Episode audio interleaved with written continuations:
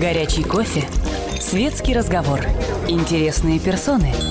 Хорошая компания. Беседка. Уютное место для душевного разговора. Здравствуйте. Должен вас заранее огорчить. Ближайшие несколько выпусков беседки вы, скорее всего, услышите в записи, потому что, если не случится ничего непредвиденного, меня ожидает несколько поездок в самых разных направлениях. Но пока, по счастью, вы еще можете дозвониться э, в беседку «Комсомольской правды» по телефону прямого эфира 8 800 200 ровно 9702.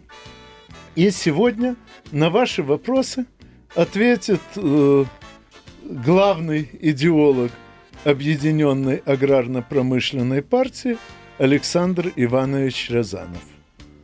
Здравствуйте, Анатолий Александрович. Здравствуйте. Э, я, к сожалению, успел лишь бегло просмотреть э, вашу брошюру, где изложены основы партийной идеологии. Э, ну, могу сказать, что то, что успел увидеть, мне понравилось.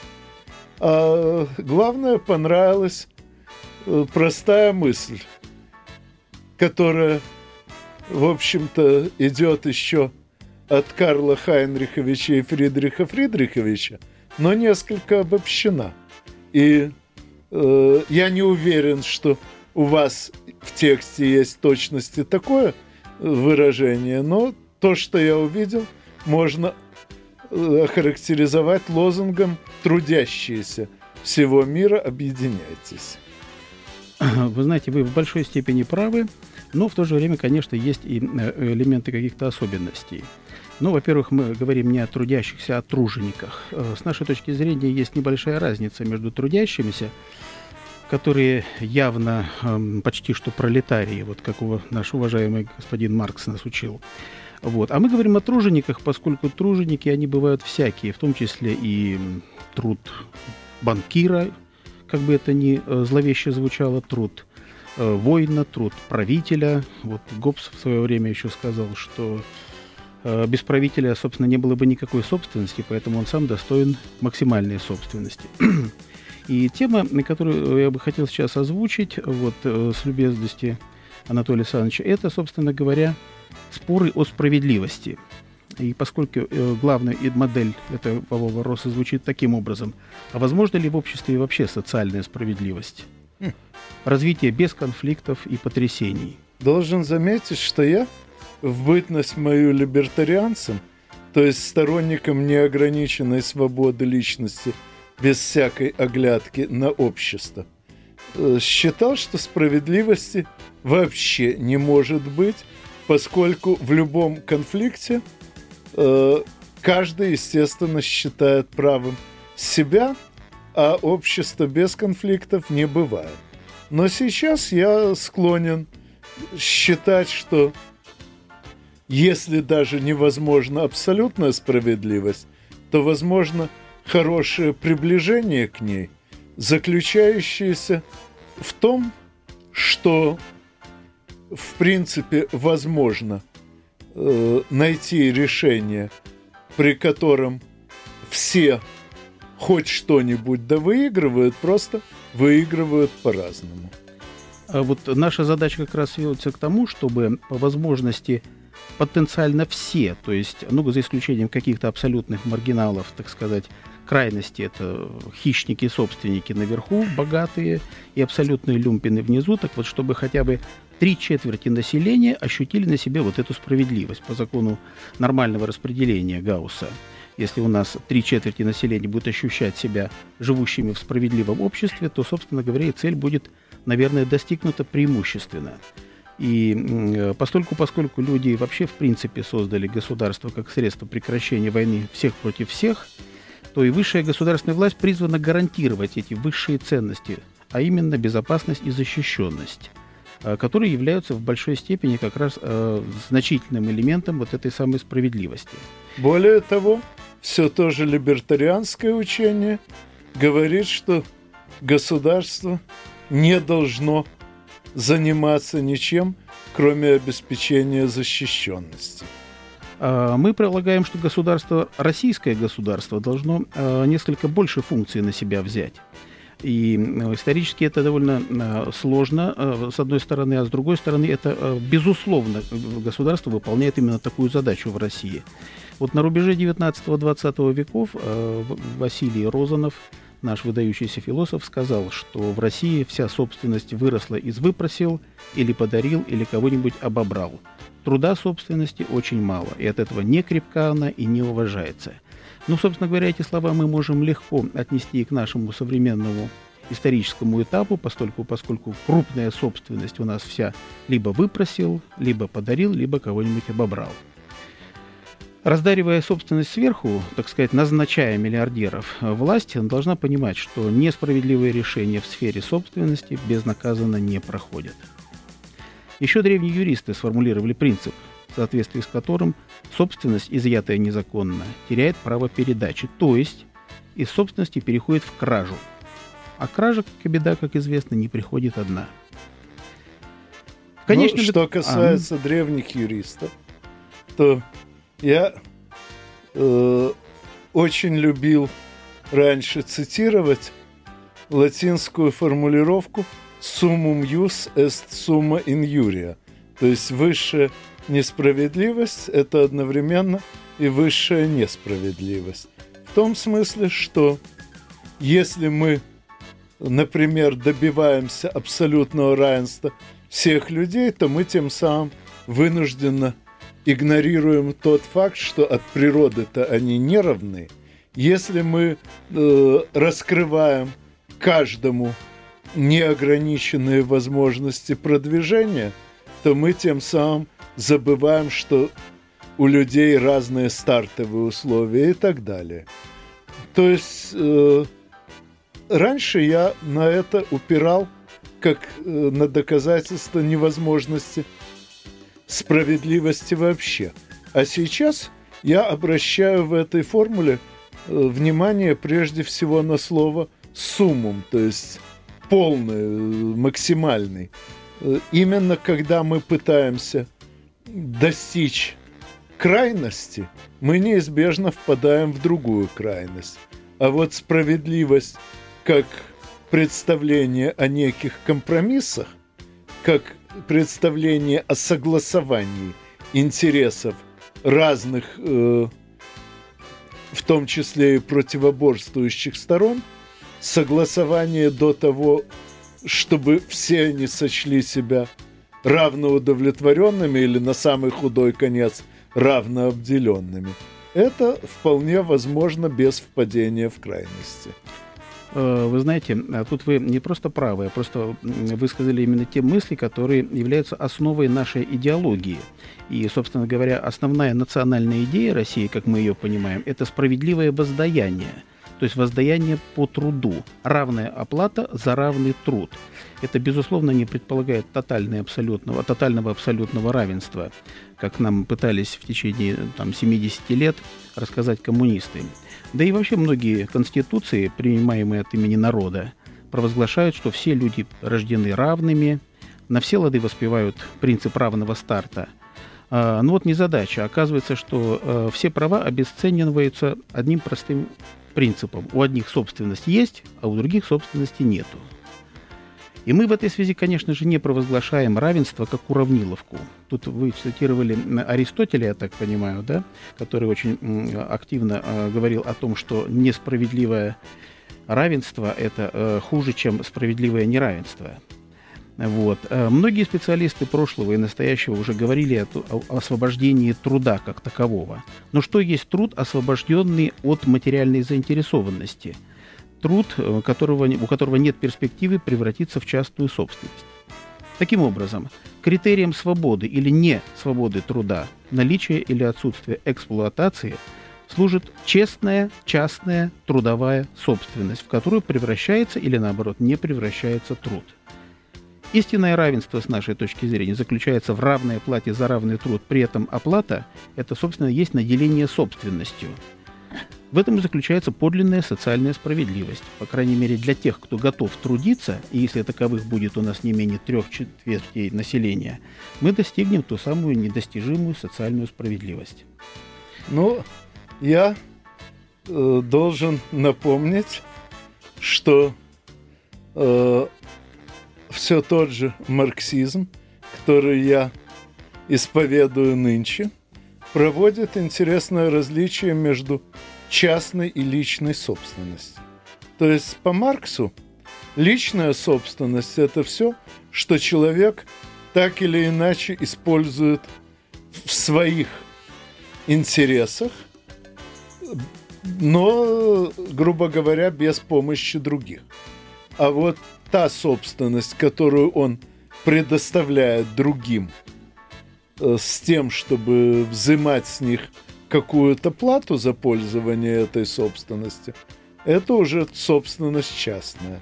И если, грубо говоря, вы на каком-то э, шлифовальном станке трудитесь самостоятельно и самостоятельно продаете сделанные на нем детали, он остается вашей личной собственностью. А вот если на этом станке трудится кто-то другой, э, и вы в той или иной форме получаете выгоду от его труда, он же превращается уже в собственность частную. Так вот, насколько я могу судить, э, до тех пор, пока общество дает возможность превратить свой труд в личную собственность, это не порождает внутри него противоречия. А вот когда появляется частная собственность, даже первоначально заработанная трудом, это уже почва для серьезных противоречий. И я полагаю, что вашей партии придется еще не раз сталкиваться с вопросами о том, э, осознаете ли вы возможный размах противоречий такого рода, можете ли вы предложить какие-то средства ограничения – этого размаха и так далее. Э, вы правы в том, что, с моей точки зрения, что труд одного человека ни в коем случае не может создать собственность другого человека. Э, в той мере, в которой капиталист выступает как организатор производства, он создает себе собственность. Ну, пусть даже довольно крупную, но если он организатор хороший, то и собственность он создает крупную. А в той мере, в которой капиталист присваивает продукт чужого труда, да, он присваивает богатство – но не собственность. И э, взаимоотношения собственников не должны переходить ту грань, за которой наступает уничтожение чьего-либо права на собственность. Дело в том, что мы проводим различия между собственностью как таковой, трудовой, частной, честной собственностью и неправедным богатством. Э, вот это принципиальный момент, поскольку не, каждая, не всякая собственность в юридическом его толковании э, становится собственностью как таковой. И самое опасное социальное явление, с нашей точки зрения, это искажение природы собственности, приведшее к печальной формуле «собственность – это кража». Собственность – это продукт труда, ее нельзя своровать как таковую, ее можно только заработать. То, что своровано, не есть собственность, это, собственно, своров... краденая вещь. Неправедное богатство – так называемый признак двойник собственности. И в результате показных действий этого призрака и человечество и видело, собственно говоря, в собственности источник раздоров и средства унижения одних людей другими. Причем сообща, в общем-то, все хотели эту собственность не спровергнуть, а в отдельности каждый ее хотел иметь. Поход против собственности с нашей точки зрения не приводит к социальному равенству или справедливости. Просто собственность превращается в свою противоположность – кражу. По существу, по существу э, справедливое неравенство общество меняет на несправедливое и незаконное. Вот интересно, много ли в рекламе, которую мы сейчас услышим, будет рекламы того, что произведено э, в рамках честной собственности. Надеюсь, что много, но думаю, это мы обсудим уже после рекламы. Горячий кофе, светский разговор, интересные персоны, хорошая компания – Беседка. Уютное место для душевного разговора.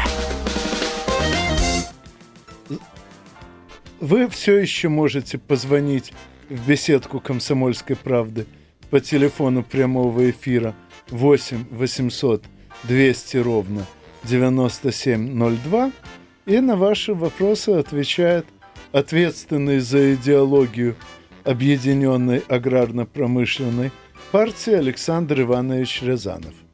Э, перед рекламой мы говорили о, о возможности э, неправедно нажитых, э, нажитых богатствах.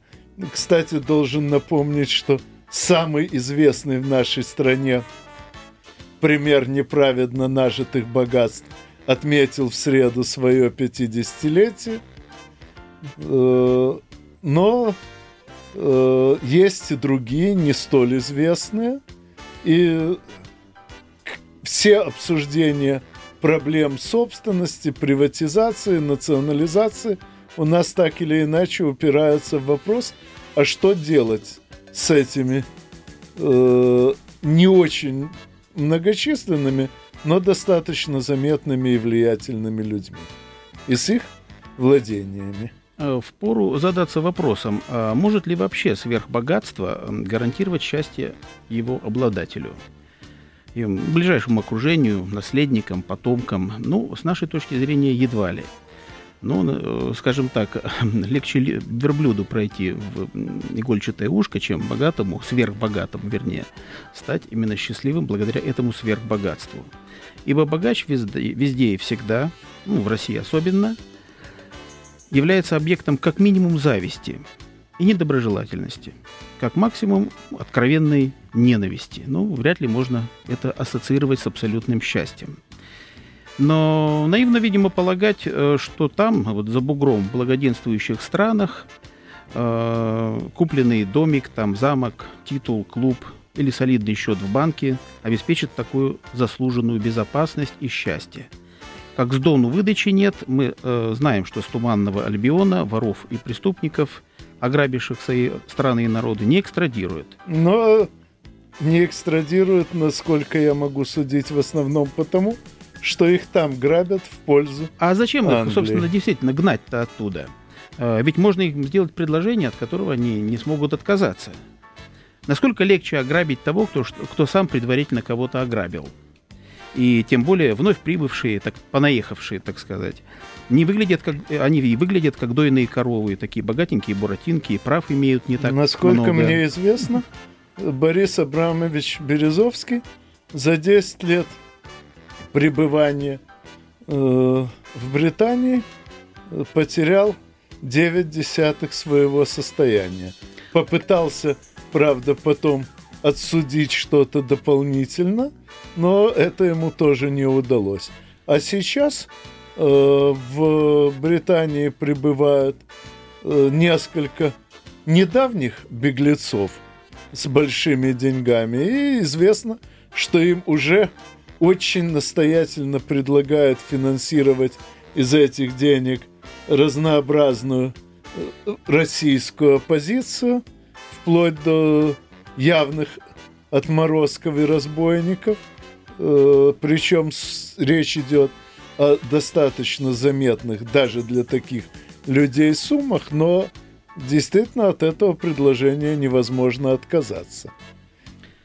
А, есть такая поговорка, если ты выглядишь как еда, тебя рано или поздно сожрут. О, извините, у нас звонок. Юрий, здравствуйте. Здравствуйте. А, здравствуйте. Правильно ли я понимаю, что у работодателя и у его рабочего должна быть одинаковая зарплата? Поскольку если, например, у работодателя не будет рабочих, его бизнес накроется медным тазом, и оба они вынуждены будут заняться натуральным хозяйством, чтобы элементарно пропитаться. А, с нашей точки зрения это не совсем э, верный посыл. Э, это, что называется, абсолютная уравниловка. Конечно, а, вы знаете, вот в «Русской правде», э, правде Ярослава Мудрого, жизнь княжеского Тиуна или воина или богатыря оценивалась в 16 раз больше, чем жизнь простого крестьянина. И э, вся история э, русская, она не знает ни одного выступления как такового против русской правды. Наоборот, выступления были против тех, кто не соблюдал русскую правду. То есть равенство даже жизни, хотя она у каждого одна по определению, она по справедливости на Руси оценивалось по-разному. В то время, правда, конечно, да. Хотя русская правда регулировала общественные отношения на Руси более 500 лет. Таким образом, э, есть разные ценности для общества в виде того или иного человека, участника этого общества. Э, жизнь, она, конечно, у каждого бесценная, но вместе с тем возьмите даже вот Великую Отечественную войну. Бесконечное число э, статистических данных, когда солдат своим телом закрывал офицера – он бессознательно понимал, что жизнь офицера данной, для Родины, для спасения и его, и семьи солдата, и его детей, и будущих потомков, она более ценная, чем жизнь солдата. Вот. Он э, грудью подставлял под пулю, и офицер выживал тем самым, потому что ценность этого человека для общества больше. Вернемся к капиталисту. Э, э, рабочий, не, мы с нашей точки зрения, не должен получать больше или меньше, чем капиталист. Он должен получать адекватно – адекватно выполненной работе. И капиталисты тоже, они бывают в этом смысле разные. Другое дело, что крупная собственность, с нашей точки зрения, мы тут никак, никакого оригинального ответа не найдем, кроме как почитав классиков. Анаре де Бальзак, допустим, э, за каждым крупным преступлением всегда скрывается кража. Или у Прудона круп, крупная собственность всегда кража. Так вот, крупная собственность, она не должна быть в абсолютном владении, пользовании и распоряжении – богача, то есть крупного капиталиста. Она должна, безусловно, быть бременем. Бременем, то есть служить на пользу Отечеству, потому что крупная собственность в нашей, тем более, стране, она создана всем народом. Это недра, в первую очередь, это земля, от, э, от, которую отстояли наши отцы и деды. Э, капиталист, как грамотный организатор, может и должен получать э, большее вознаграждение за свой более высококвалифицированный труд. Но, разумеется, не в той дурной, сумасшедшей пропорции, в которой мы сегодня это имеем. Вот примерно так.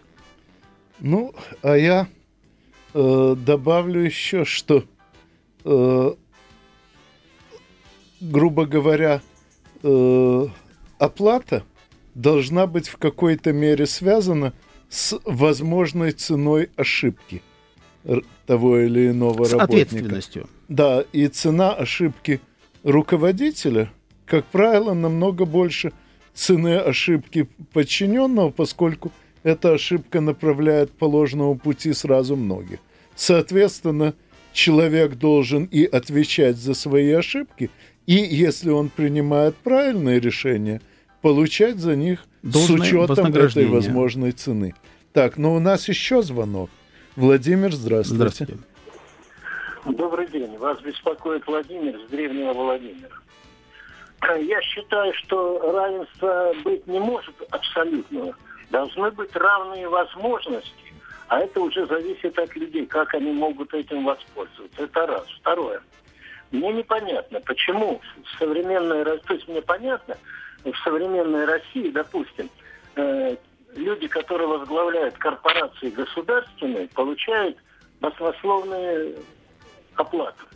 Но вот если судить по прессе, Миллер в год получает 25 миллионов долларов. Ваксельберг, который возглавляет Сколково, государственная так, корпорация, 2,5 миллиона рублей в месяц зарплата.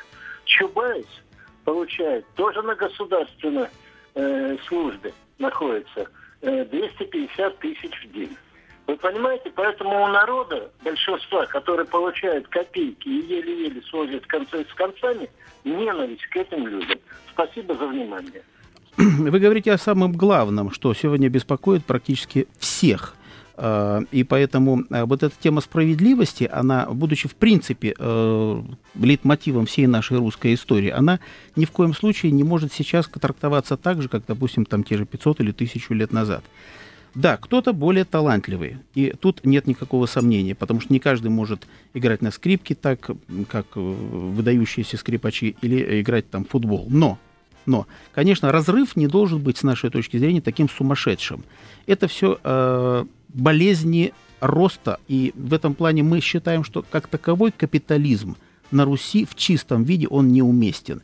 Нам нужен свой русский справедливый путь развития, который бы предполагал, да, наличие частной, честной собственности, которая, безусловно, может иметь определенные ограничения, а все остальные крупные менеджеры, э, на круп... стоящие, управляющие крупной собственностью, они должны быть, по сути, работниками государства. Да, у них должна быть корреляция какая-то, у них должен быть стимул, потому что если они, вот как Анатолий Александрович сказал, у них цена ошибки совершенно иная. Если ошибется слесарь, это одно дело, если ошибется э, руководитель крупного предприятия, то там цена ошибки совершенно иная. И, соответственно, за э, эту ответственность он должен получать большие ресурсы. Наделение собственности как таковой. Конечно, не в той пропорции, как сейчас.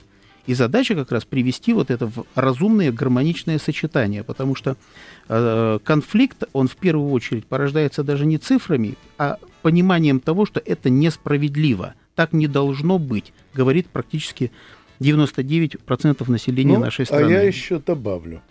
Э, очень часто говоря о э, руководителях государственных корпораций, говорят, мы должны платить им больше, чем в частном бизнесе, иначе они в частный бизнес и уйдут. Но в частном бизнесе, между прочим, если вы ошибаетесь, вы теряете свои собственные деньги. И даже если вы работаете в качестве наемного управленца у э, владельца частного бизнеса, то вы рискуете попасть на очень большой штраф за свои ошибки. Причем возможность такого штрафа даже оговаривается заранее в контракте. Так вот, высокая цена э, оплаты руководителей частного бизнеса включает в себя еще и страховку на э, случай материальной ответственности за свою ошибку, по сути дела. Так вот, поскольку в государственном бизнесе.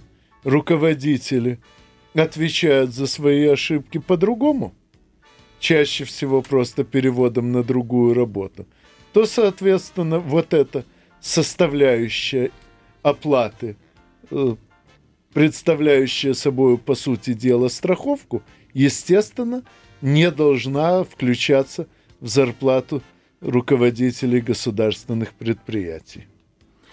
У государственных э, сотрудников это э, должна быть э, система оплаты как минимум э, смежная. Это зарплата и премии по э, итогам оценки их управленческого труда. Так.